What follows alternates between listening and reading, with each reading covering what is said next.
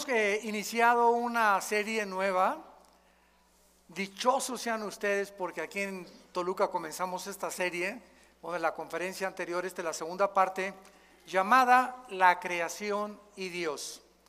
Esta serie va a cubrir, y no se pierdan todas las demás que vamos a ir compartiendo, se los digo sinceramente y con todo mi corazón, es una de las series más profundas que yo he compartido o que voy a compartir en las iglesias después de 41 años de ministerio.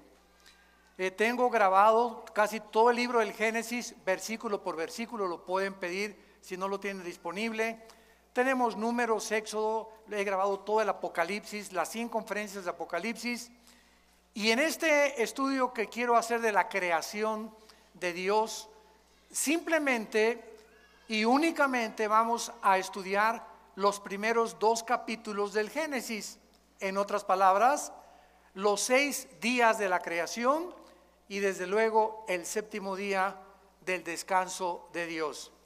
Sin embargo, ahora que he estado estudiando esto con mucho más profundidad, vamos a meter en el primer capítulo y el segundo capítulo del Génesis microscopio. Ya no vamos a ver superficialmente esto, sino que lo vamos a ver ni con lupa tampoco, lo vamos a ver con microscopio. Y ustedes no tienen la menor idea de las riquezas que se encuentran nada más en estos primeros dos capítulos del libro que en hebreo se llama, si lo quieres apuntar, Berishit, con B de burro, S-H al final. Berishit, que significa genao en el griego, y en español orígenes. Entonces la palabra genao, de donde viene la palabra género y génesis, significa orígenes. Entonces el libro del Génesis es un libro que trata sobre los orígenes del universo, cómo comenzó la creación, de dónde venimos nosotros, cómo fue hecho el universo, si fue medido, qué cosa usó Dios para el universo, quiénes somos nosotros, hacia dónde nos dirigimos. Y en la primera conferencia, para hacer un resumen breve, vimos claramente que como el ser humano no tiene más que la ciencia y la brujería, el ser humano solamente tiene como recursos la ciencia para poder tratar de buscar y descubrir el origen del universo, los científicos nunca lo podrán lograr, porque la ciencia es limitada y para que sea científico tiene que ser repetitivo, tiene que ser demostrado en un tubo de ensayo, en un laboratorio. La ciencia, los científicos observan los fenómenos, toman notas y lo tienen que comprobar. Entonces es imposible que por medios naturales, es imposible el ser humano pueda decir, el universo comenzó de esta manera. Y como es imposible, también se han inventado teorías, se han inventado hipótesis, como por ejemplo la teoría del Big Bang, que dice la gran explosión, pues el universo comenzó con una gran explosión. Y cuando comenzamos nosotros a pensar, a usar nuestras la mente que Dios nos ha dado, comenzamos a preguntarnos quién produjo esa explosión. Porque la nada no produce nada. Entonces, si una explosión tuvo que tener un origen para esa explosión, ¿qué fue ese origen que originó la explosión? Número uno. Número dos, de acuerdo a las leyes de la física, la primera y la segunda ley de la termodinámica, establecen claramente Nada se crea ni se destruye, solo se transforma y el universo se encuentra en un estado de corrupción, de descomposición, de cambio. El sol está perdiendo millones de toneladas más a cada segundo. Tú estás envejeciendo celularmente, nuestro carro envejece, los edificios envejecen, el universo está envejeciendo, hay millones de estrellas que ya han desaparecido, pero que nos sigue llegando la luz de esas estrellas aunque ya desaparecieron, esto le establece la segunda ley de la termodinámica. Entonces, de acuerdo a las mismas leyes físicas, es imposible que el universo haya comenzado de la nada, porque la nada no produce nada. Entonces, encontramos que las mismas leyes físicas contradicen lo que se ha especulado que es y se considera una teoría. Otra de las contradicciones tan grandes que existen, ¿verdad? Es que pues nosotros, como no sabemos quién fue primero, hombre o mujer, come como fue la raza humana, pues se inventó también el pobre Carlos Darwin. Yo de veras tengo compasión por Carlos Darwin. Me acuerdo cuando leí su famoso libro El origen de las especies. Si tú lees El origen de las especies, Darwin nunca, nunca, nunca, dile a tu maestro, aseguró ni confirmó lo que él escribió como un carácter especulativo que nosotros éramos el resultado de una evolución fortuita y accidental. Si Darwin, escúchame muy bien, si Darwin hubiera conocido las leyes de la genética que se descubrieron hasta 1954, Darwin creo que era un hombre honesto, no hubiera sostenido ni hubiera imaginado que venimos de los animales.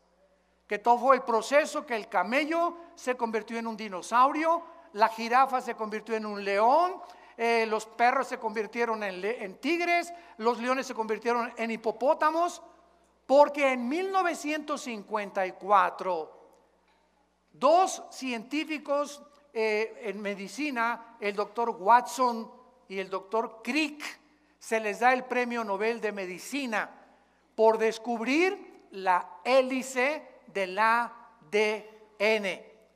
En 1954 se les da el premio de medicina por descubrir lo que es el ácido desoxirribonucleico, ADN. Muy bien, ¿qué es el ADN para comprender la creación de Dios? En tu cuerpo tienes billones de células. En mi cuerpo tengo billones de células. Y dentro de cada una de estas células existe un código genético hereditario, donde está escrito en este código microscópicamente condensado como un software para usar el idioma cibernético del siglo XXI. Tienes un software dentro de ti y dentro de cada célula que tú tienes y yo tengo, está determinado tu estatura, el color de tus ojos, el color de tu piel, el lunar que tenía tu abuela en la espalda, lo berrinchudo del carácter de tu mamá, hasta características emocionales se encuentran microscópicamente en una célula. De ahí viene la famosa clonación, que es tratar de sacar el núcleo de una célula, introducírselo a otra para reproducir a un ser humano que es absolutamente una abominación delante de Dios. Pero gracias a esa información que nosotros tenemos, una célula de una oveja produce ovejas. Mis células jamás producirán changos. Ni las células de los changos producirán camellos, ni las de las jirafas producirán hipopótamos. Y cuando se descubre el ADN, el 62%, escúchenme muy bien, de los científicos que se decían ateos se arrepintieron. No estoy hablando del arrepentimiento bíblico de aceptar a Jesucristo. Se arrepintieron de decir, nos hemos equivocado porque es imposible física, biológica y genéticamente que el ser humano sea el resultado de una evolución accidental y fortuita. ¿Por qué? Porque para que haya una evolución demostrada, tiene que haber el cambio de una mutación a otra mutación. Jamás se ha descubierto una mutación de un perro a un gato, ni ha habido un cambio en los genes, ni en el ADN de un perro para que sea un gato o para que sea un rinoceronte. Entonces, las leyes de la genética impiden la evolución. Las leyes de la termodinámica impiden la evolución. ¿Por qué? Porque la evolución dice que vamos de menos a más. Y la Biblia dice que vamos de más a menos. O sea, cada vez más nos degeneramos, cada vez más el universo se descompone. No comenzó el universo de más a menos, sino comenzó de más a más, de menos a más, como dicen los evolucionistas. Entonces, y las leyes de la biología, los aminoácidos, si tú eres bióloga o biólogo, son los ladrillos de la vida. Y los aminoácidos impedirán, han impedido y siguen impidiendo la evolución. Entonces nos encontramos con científicos que se enfrentan a la misma ciencia, a la biología, a la física y a la genética, que los arrinconan, pero que mantienen su posición intelectual por la soberbia, por no, querer reconocer las mismas evidencias que la misma ciencia nos está ofreciendo y Dios ha permitido que se descubran todas estas eh, eh, cosas científicas y tecnológicas para que el ser humano en el siglo que vivamos no tenga excusa de su ateísmo, de su escepticismo o de su ateísmo, ¿verdad? Porque ya un ateo no puede decir, como dijo Carlos Sagan, el astrónomo ateo del siglo XX cuando murió, es que si Dios nos diera más evidencias de que Él existe, yo creería en Dios por el amor de Dios, Carlos Sagan, no, no sabemos dónde se encuentra, ya se murió, pero por favor, la genética te demostró casi 50 años antes de que tú murieras que es imposible que el ser humano sea creado o el proceso de una evolución.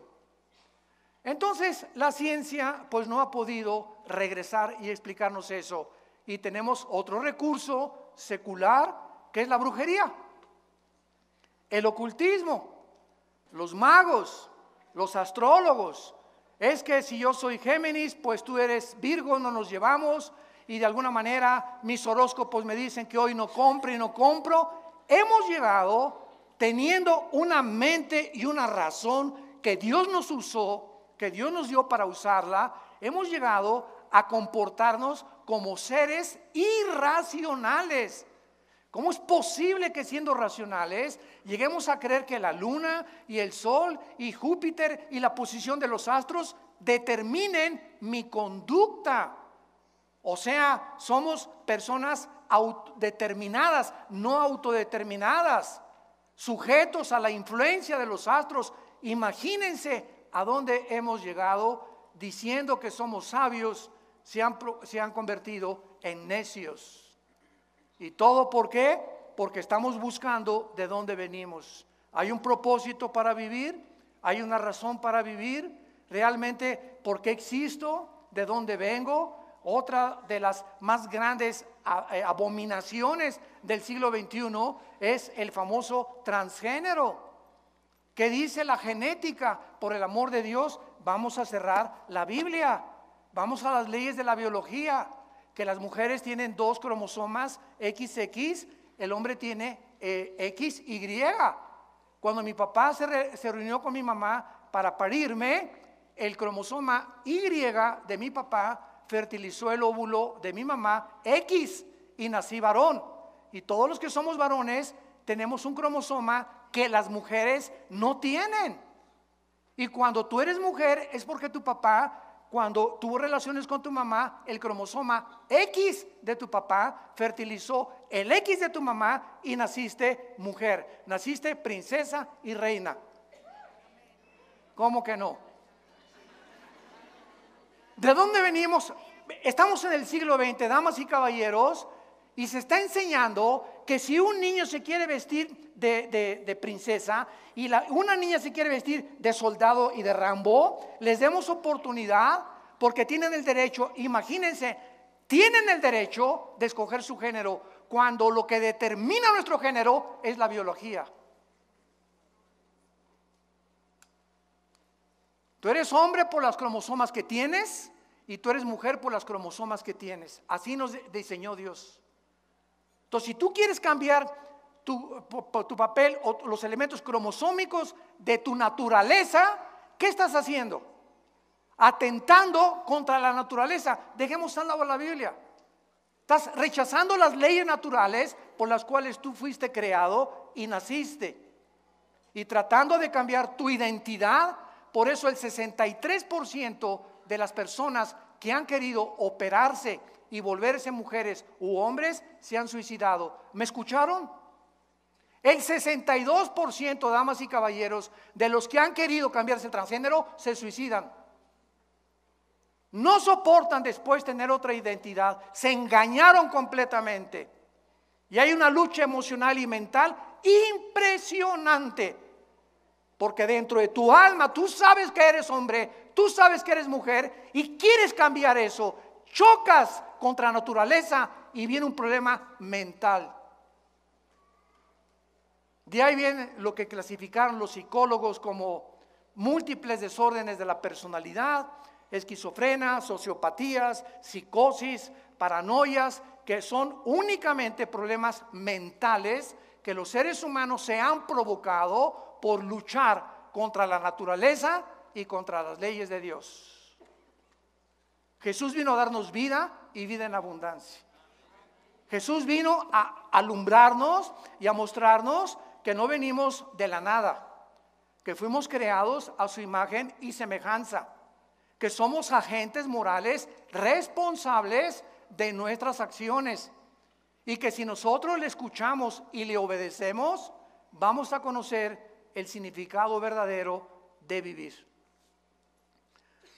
Abran sus Biblias los que la traigan.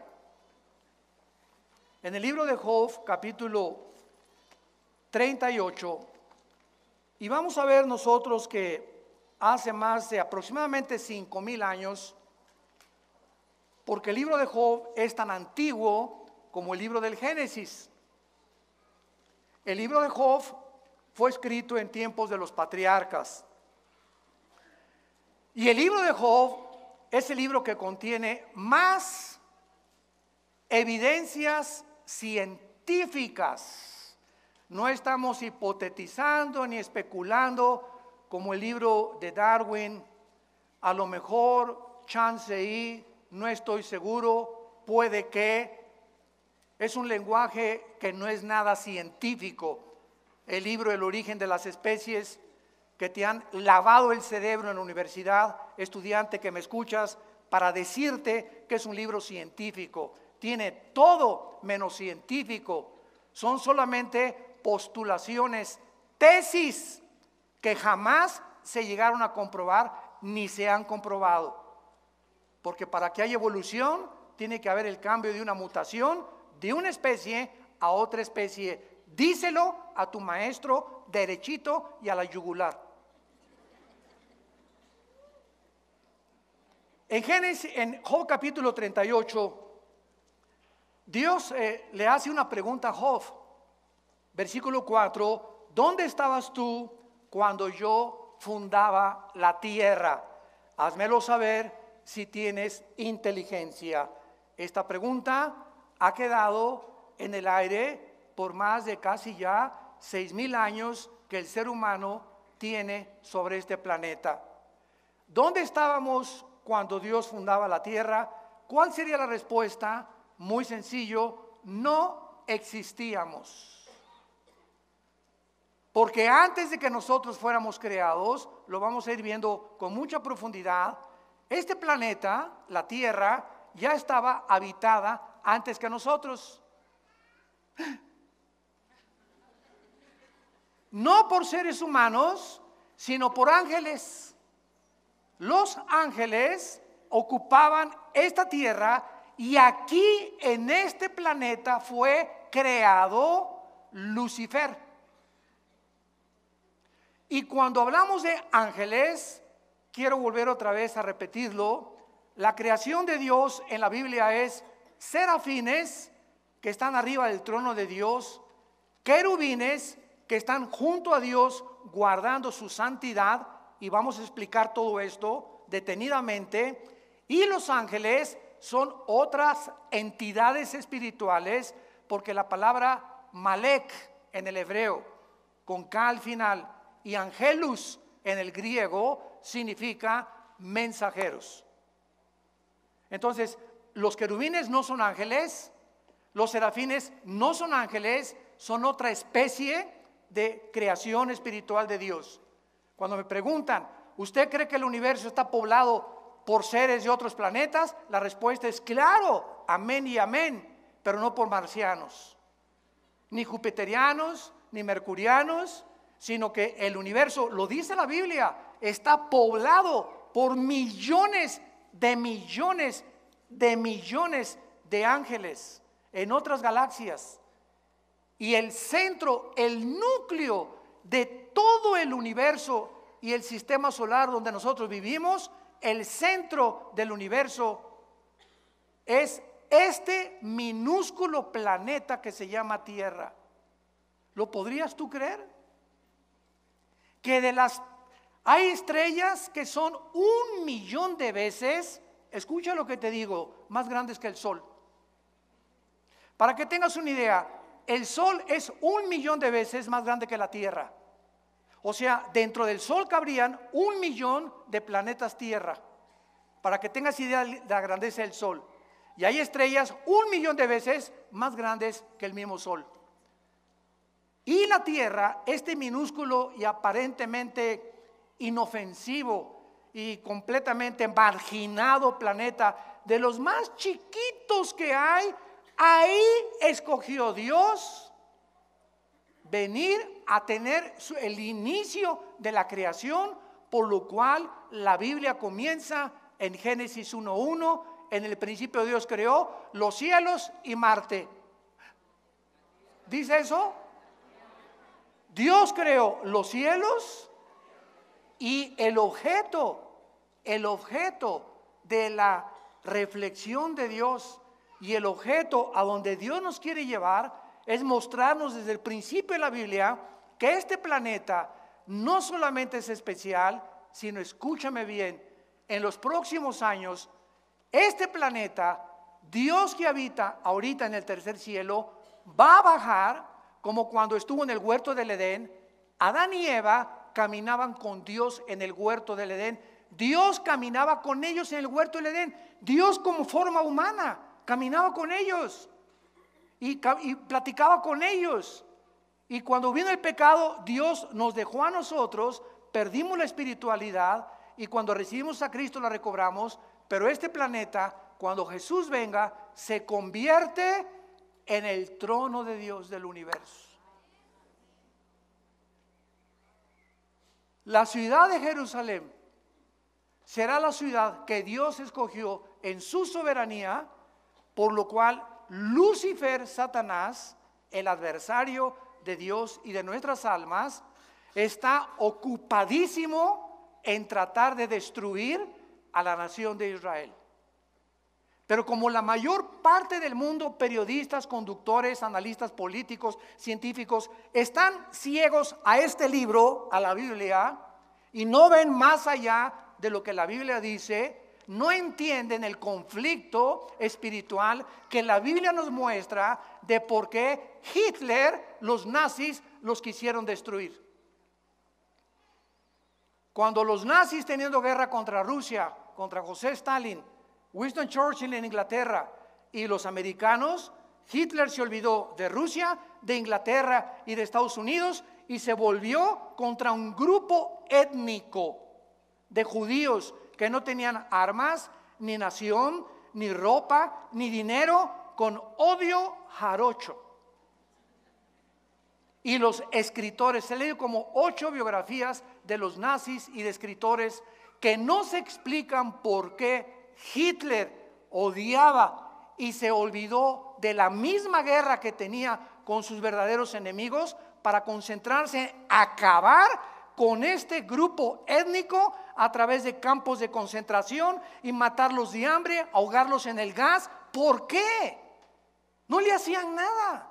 Todo el mundo se pregunta, pero ¿cuál era el enemigo que él podía percibir o vislumbrar con los judíos? Solo la Biblia lo explica. Y por eso actualmente Jerusalén sigue siendo el centro de ataques del mundo entero, de todos sus enemigos alrededor, de destruirlo, echar al Mediterráneo y nadie ha podido, desde 1948 que se establecieron como nación libre, soberana e independiente, nadie ha podido sacarlos de su tierra, porque así lo dice la palabra de Dios. ¿Y saben por qué es este odio? Porque Lucifer sabe, Satanás sabe que cuando Cristo regrese por nosotros, Jerusalén se convierte en la ciudad y el trono de Dios. Es el miedo que él tiene de que se le acabó su reinado en este planeta Tierra. Por eso el odio que él tiene contra la raza judía. Pero ese es otro tema que podemos abordar en otras conferencias. Muy bien. Y aparte aquí en Job capítulo 38, el capítulo que abrimos, después de que Dios le pregunta a Job que dónde estaba, y Dios cuando hace una pregunta, su sabiduría se encuentra detrás de los cuestionamientos que nos hace para ubicarnos en la perspectiva en la que debemos estar ubicados. Ninguno de nosotros existía cuando Dios fundó el universo. ¿Cuál es el resultado? Que como no existíamos, es imposible que podamos nosotros, por medio de nuestra sabiduría, investigación científica, poder llegar a poder concluir el universo comenzó así así así. Tenemos aproximadamente en la ciencia 96 métodos científicos para poder deducir o investigar el origen o el tiempo de las cosas que existen. O, por ejemplo, vas a la escuela y te dicen, el universo tiene, o la Tierra tiene 13 billones de años, o 15 billones de años. Cuando un científico te dice, o un libro de astronomía te dice que la Tierra tiene 13 billones de años, pregúntate de dónde sacaron esa cantidad de años. Yo te voy a responder. De los 96 métodos científicos que existen, hay tres que están usando que se llama, uno, el carbono 14, dos, el potasio argón y tres, la radiactividad. Muy bien, el carbono 14, que es el más aproximado para poder averiguar la edad de un fósil, de una piedra, es aproximadamente con un margen de error de 2 a 3 billones de años. O sea, ninguno de los métodos científicos son exactos, son aproximados. Muy bien, si los científicos dicen que a través de los métodos que la geología ha podido investigar, la Tierra tiene 13 a 15 billones de años, no contradice la Biblia. ¿Por qué no la contradice? Porque la Biblia no dice cuántos años tiene la Tierra cuando fue fundada. Y yo creo que la Tierra tiene, el planeta Tierra tiene billones de años. Estoy de acuerdo con eso. El ser humano tiene seis mil años de historia. Eso es lo único que es dogmático. El ser humano no tiene más de seis mil años viviendo en este planeta. ¿Cómo lo sabemos? Por las genealogías que existen desde el libro de Adán hasta el Apocalipsis. Cuando Cristo vino y apareció en el mundo, lean ustedes Lucas y Mateo y van a encontrar hijo de tal, hijo de tal, hijo de tal, hijo de tal, hijo de tal, hijo de Abraham, hijo de Adán, hijo de Adán, hijo de, tal, hijo de José, hijo de María, Jesús. Yo me preguntaba cuando estudiaba teología, ¿por qué Dios nos permite a mí qué me importa hijo de quién, hijo de quién, ¿verdad? Para acabar pronto, a la mexicana, ¿no? Bueno, amiga, digo, ¿cuál es el propósito, no? ¿Por qué, por qué la Biblia nos pone eh, la genealogía o la descendencia de Jesús desde Adán y desde Abraham? Y cuando ya comencé a profundizar un más, descubrí porque a Dios le interesa, fíjense lo que les voy a decir, a Dios le interesa que cuando su Hijo Jesucristo apareciera en el escenario mundial, fuera el único ser humano de quien se pudiera eh, citar o se pudiera deducir desde dónde venía. Toda su ascendencia de Jesucristo es la que se encuentra en dos evangelios. ¿Y esto por qué? Porque a través de la, de la prueba de las genealogías de Cristo, Cristo demuestra a los fariseos a los religiosos, a los expertos en la ley, que Él era el Mesías que Dios había prometido. Sus credenciales venían por venir de María, María descendía del rey David, David descendía de la tribu de Judá, de la tribu de Judá descendía Isaac, Isaac descendía de Abraham, Abraham, eh, Abraham descendía desde Adán, y esto lo prueba la Biblia para demostrar que Jesús no es Buda, no es Mahoma, no es Mahatma Gandhi, no es eh, Walter Mercado, no es Confucio, Él es mi Hijo bien amado en quien tengo toda mi complacencia. Cuando fue bautizado, fue la voz que se oyó. Es Jesús. Él es.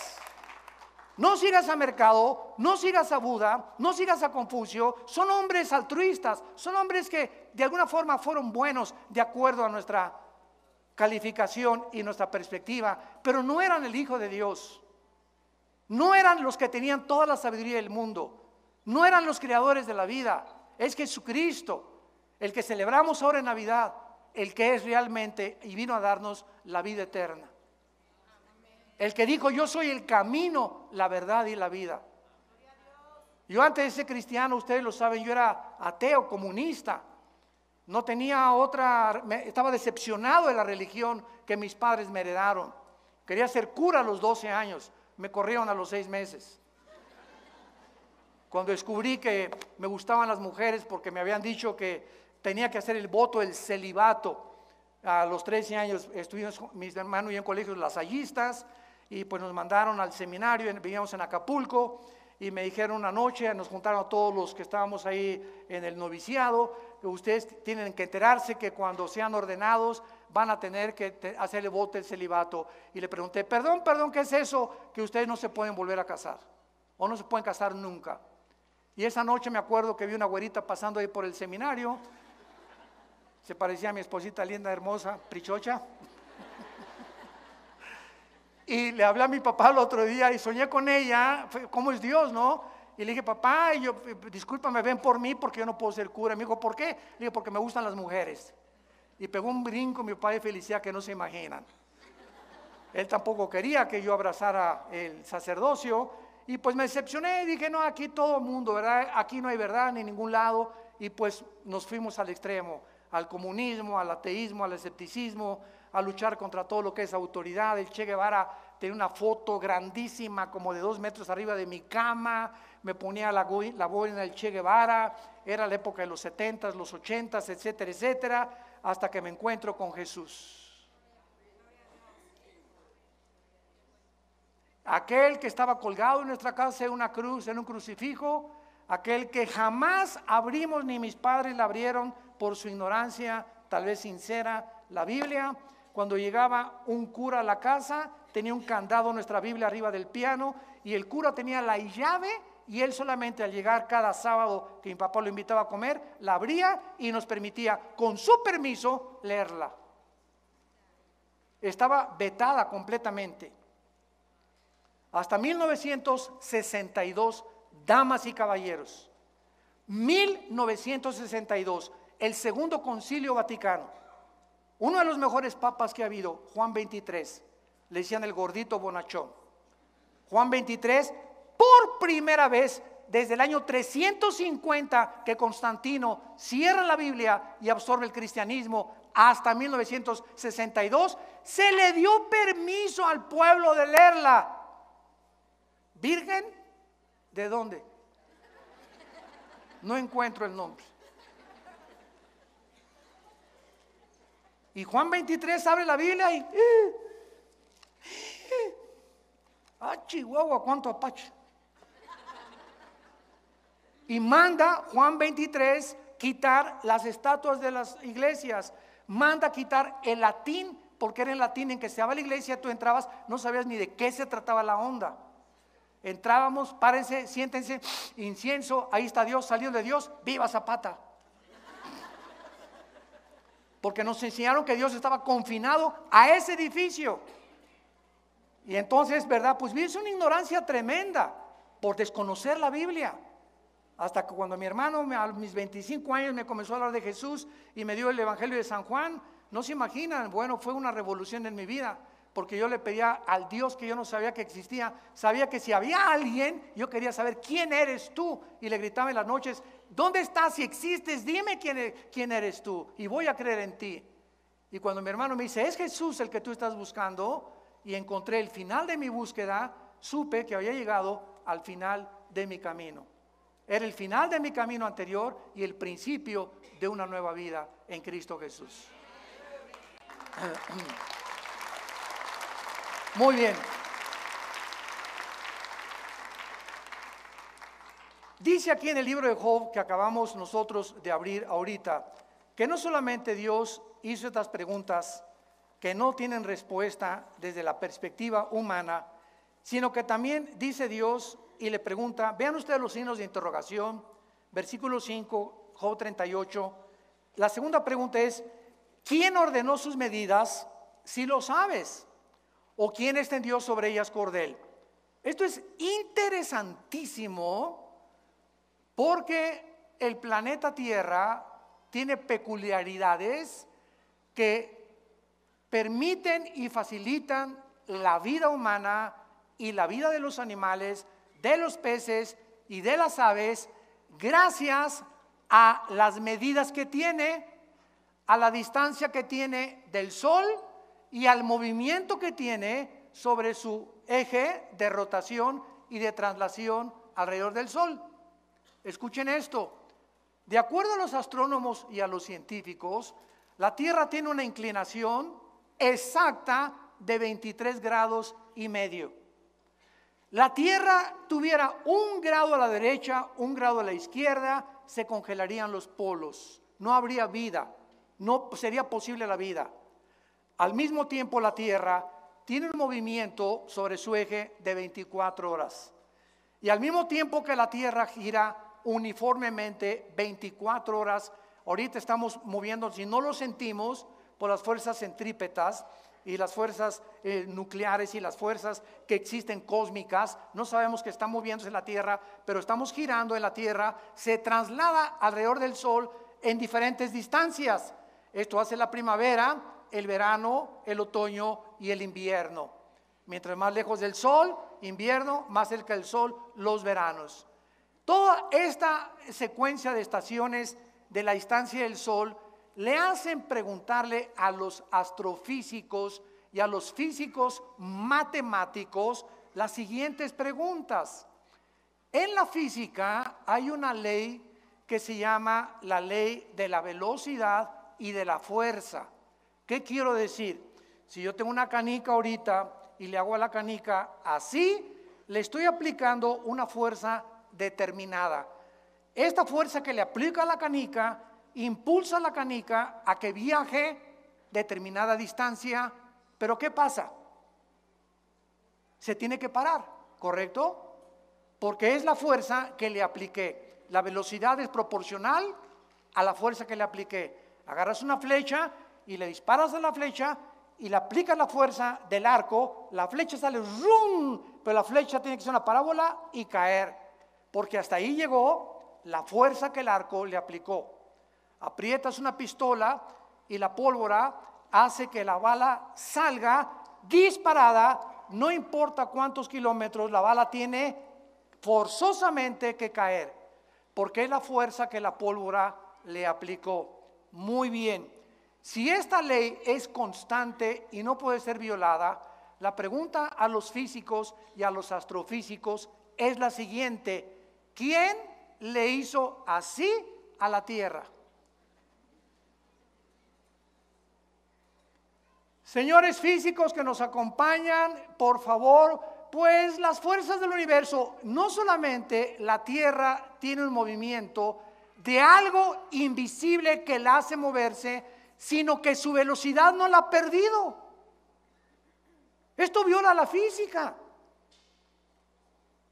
Mantiene uniforme su velocidad. Y alrededor del Sol, además de eso. Increíble. Bueno, si esto es increíble, en el mundo macroscópico, agarremos un microscopio electrónico y veamos la materia.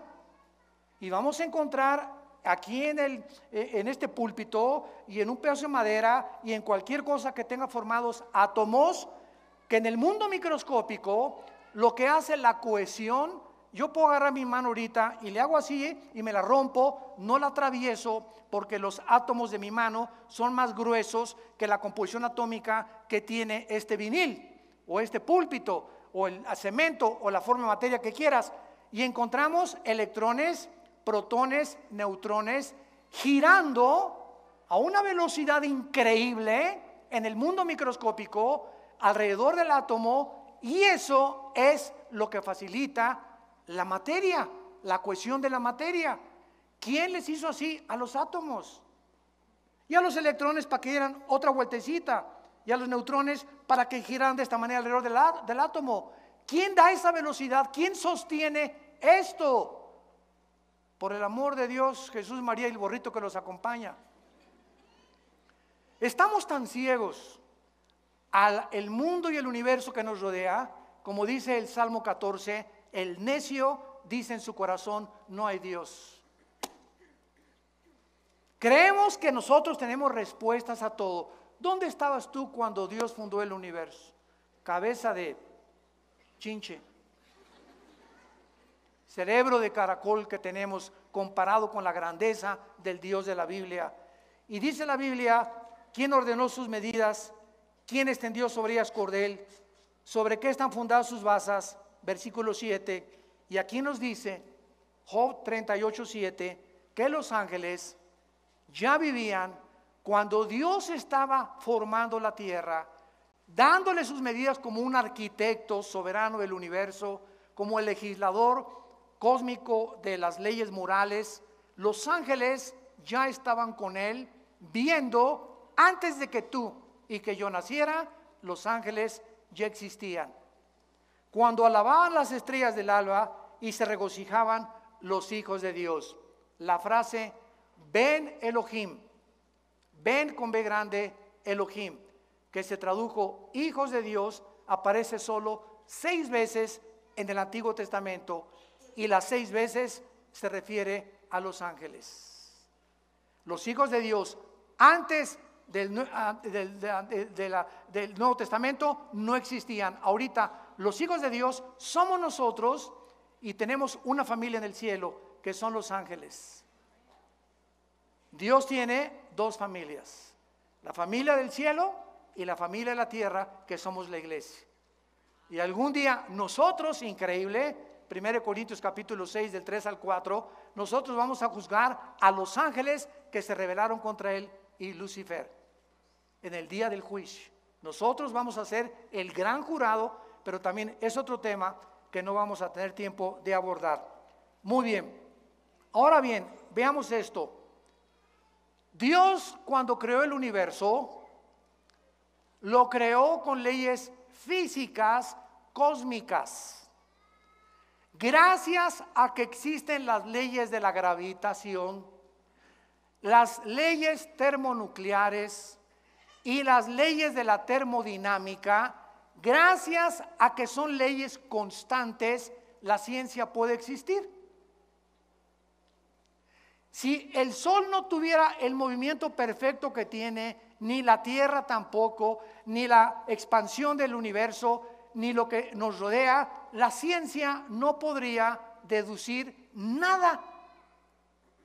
Pero como son leyes constantes, la ciencia existe. Y te pueden decir, va a haber un eclipse el año que entra, o va a haber un meteoro que se acerca a una velocidad dentro de tres meses, o va a haber un eclipse de luna dentro de cuatro meses, gracias a la uniformidad, a la afinación, a la inteligencia y a la sabiduría con que el universo fue creado. Muy bien, estas leyes cósmicas que existen en el universo solo existen en el universo. Sígueme con cuidado. Antes del universo, ¿dónde estaba Dios? Yo veo así mucho humo que sale por allá.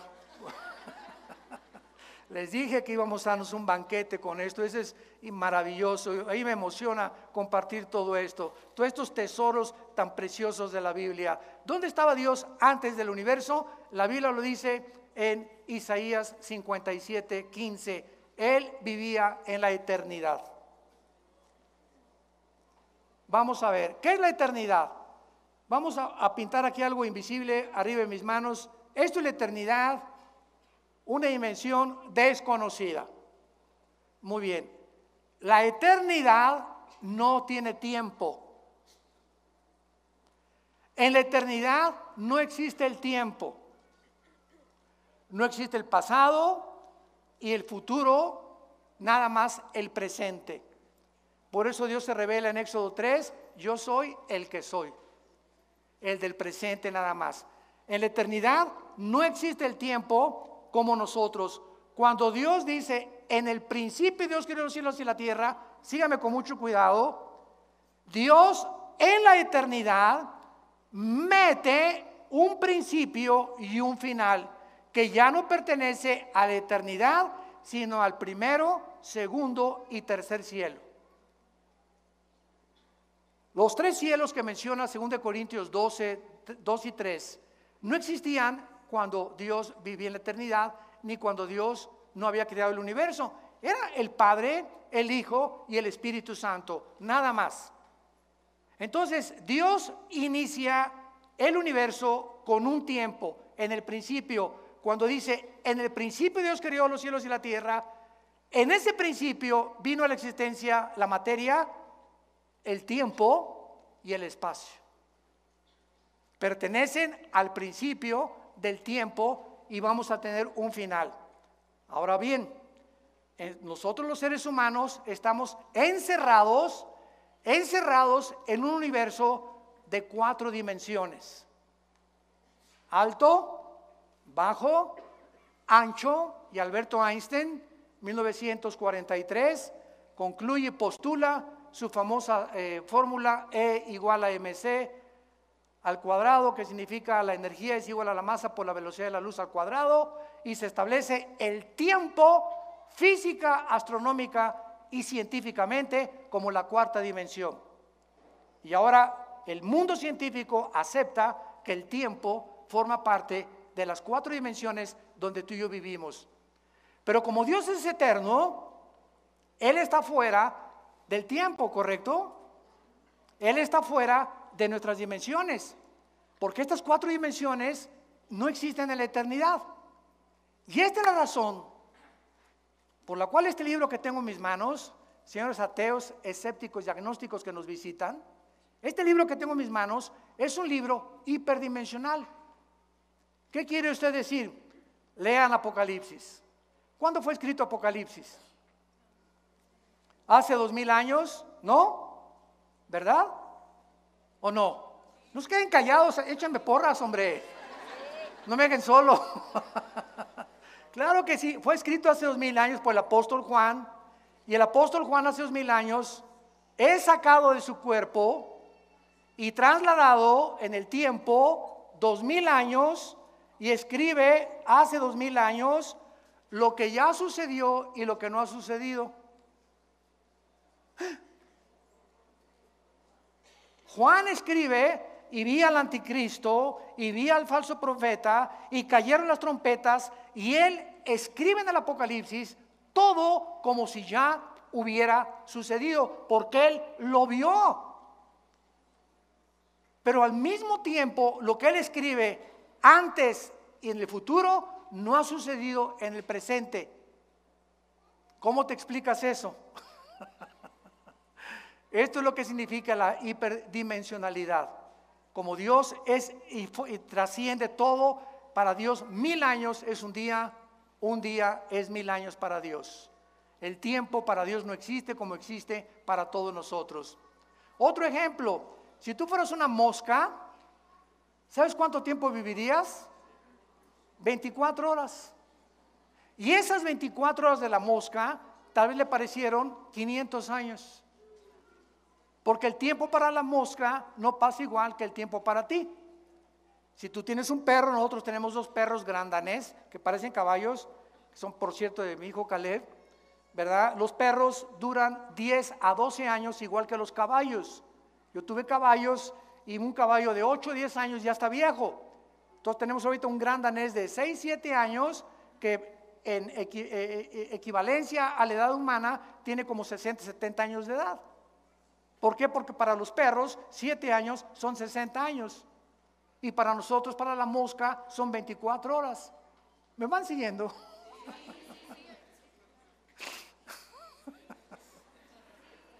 o aterrizamos. ya no sé, Señor, ayúdanos. Yo le pido a Dios que me ayude a poder explicar todo esto. Y a veces no hay las suficientes palabras para poder explicarlo. Pero en dos, tres años lo vas a entender. Muy bien. Entonces, el tiempo no existe en la eternidad porque es otra dimensión. Y Dios para Él mil años es un día, un día es como mil años.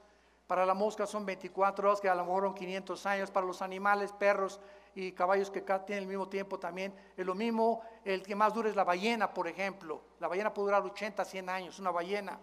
Entonces, así todos los animales tienen su dimensión. Los peces en el agua tienen también su dimensión y ellos viven en una dimensión donde ellos no creen que existe nuestra dimensión y nosotros los estamos viendo todos los días.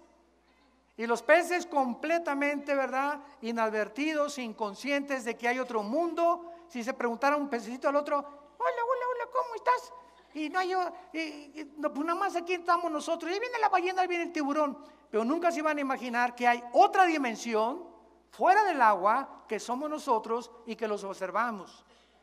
Así muchas veces nosotros somos como los peces que estamos en un mundo cerrado y tenemos gente que nos está observando que son los ángeles. Dice primero Pedro capítulo 1 que los ángeles se asoman desde la dimensión donde están viéndonos. Y aprendiendo la multiforme, dice Efesios 3, la multiforme gracia y sabiduría de Dios. Los mismos ángeles están aprendiendo de todos nosotros. Y yo quiero solamente terminar con esto y recordarte que cuando Dios nos da vida, al aceptar a su Hijo Jesucristo, ¿qué clase de vida nos da? Vida eterna o vida temporal. No, ¿verdad? Ok, ahora entiendes que cuando Jesús dice, en mí está la vida y esta es la vida eterna, que te conozcan a ti, Juan 17, 3, me está diciendo que cuando yo recibo a Jesucristo, recibo una vida que yo no tenía antes de nacer. Tenía la vida física, biológica, y mueres, te vas a la tumba o al cielo, al infierno. Pero ya vivos, nosotros los hijos y las hijas de Dios, ya estamos en la eternidad. Ya estamos en la eternidad. Efesios 2, ya estamos sentados con Cristo. Espérame tantito, ¿cómo que sentados con Cristo? Si aquí estoy, aquí en Metepec. ¿Cómo está eso? En Romanos capítulo 6, porque no sabes que los que hemos sido bautizados en Cristo hemos sido bautizados en su muerte, en su entierro y en su resurrección la Biblia nos dice que cuando Cristo murió estábamos con Él. Estábamos con Él, pues yo nací hace poco, ¿cómo que estábamos con Él? En la eternidad y en la perspectiva divina, cuando tú recibes a Cristo y yo estaba con Cristo, cuando Cristo muere en la cruz, morimos con Él, somos enterrados con Él y cuando Cristo resucitó, nosotros resucitamos y ya estamos sentados con Él. ¿Capiche?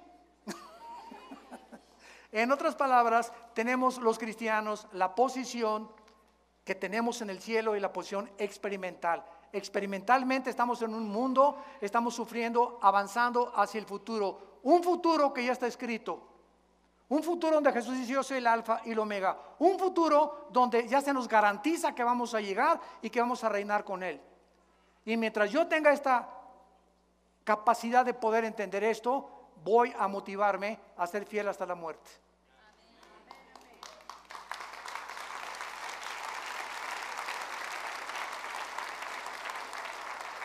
Padre, te damos gracias en esta tarde por las maravillas de tu ley.